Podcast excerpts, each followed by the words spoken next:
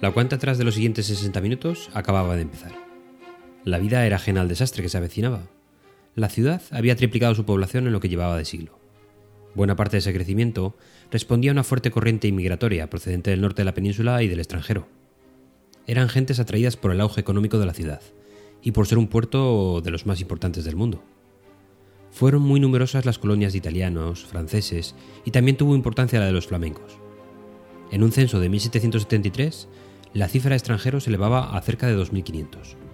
A esa población había que agregar un notable volumen de habitantes temporales, la mayoría por motivos comerciales. Cádiz se llenó de talleres, almacenes, oficinas de consignatarios y un sinfín de negocios relacionados con asuntos comerciales. La cantidad de barcos registrados en su aduana llegó a superar en un año el millar. Tan ingente actividad despertó los recelos de emporios portuarios tan importantes como Londres o Rotterdam. Es muy posible que, contando con todo esto, Cádiz se acercase a las 100.000 almas. Acabados esos 60 minutos, la ciudad se vio arrasada por el maremoto más grande de su historia.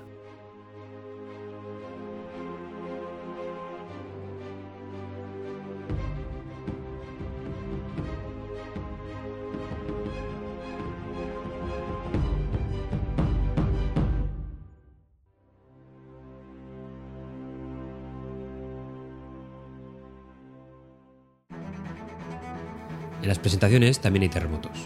Su origen no es por el choque de fallas, sino por la acción humana principalmente. El más común de los tsunamis, que he tenido la oportunidad de presenciar, es el provocado por el máximo responsable de los presentes. Y sucede por varias razones, por separado o en diversas combinaciones.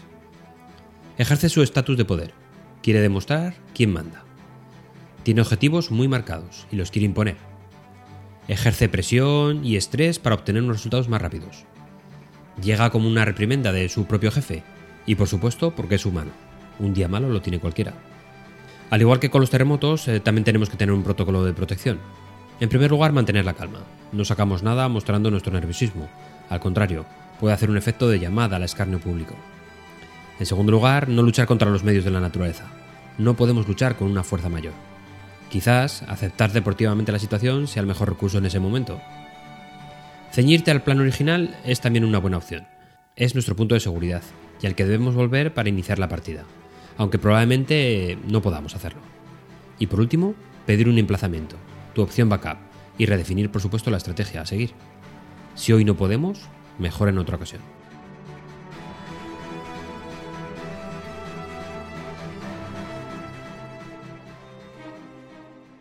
La destrucción del maremoto de Cádiz surge a partir del terremoto que se ocasiona en la ciudad de Lisboa, el día primero del mes de noviembre de 1755, con una magnitud entre 8,5 y 9,5 y con un origen en un punto profundo del Océano Atlántico. Dicho terremoto tuvo una duración aproximada de entre 3 y 5 minutos.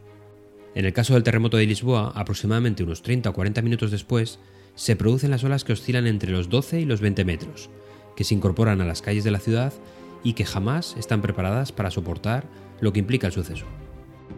En el caso de Cádiz, la ciudad se encontraba para la época completamente amurallada, situación que ayudó a evitar daños mayores, pero solo en el centro de la ciudad, puesto que las barriadas costeras sí sufrieron la embestida directamente. Se dice que las olas que se encimaron en la bahía de Cádiz cuadruplicaron en tamaño a las de Lisboa. Sin embargo, gracias a su construcción, los daños fueron relativamente menores. Los efectos del terremoto en realidad se notaron en casi toda España, en Andalucía, por ejemplo, en la ciudad de Huelva, los daños que se produjeron fueron muy numerosos. El castillo de San Pedro, ubicado en lo alto de uno de los cabezos de la ciudad, cayó en picado. En la provincia de Jaén se produjeron daños en las torres de la catedral de la capital. En Sevilla afectó a gran parte del caserío de la ciudad. Según las crónicas de la época, se hundieron unas 300 casas y causó daños entre otras 5.000. Y también en las zonas más alejadas, como Castilla-León. La torre oeste de la Catedral de Astorga sufrió importantes daños y por ello no pudo ser finalizada hasta 1965. En Salamanca sufrieron importantes daños muchos de sus edificios, entre ellos la Catedral Nueva, en la que fueron de tal magnitud que se consideró la posibilidad de derribar su torre ante el peligro de desplome, y se tuvo que desmantelar la cúpula del cimborrio para volverla a levantar posteriormente. Quizás el daño más curioso surge en Cataluña. Posiblemente a causa del terremoto se abrió una grieta cerca de la montaña de Montserrat donde se halló agua termal y que dio paso al futuro balneario de la Puda de Montserrat, en el Bajo Llobregat.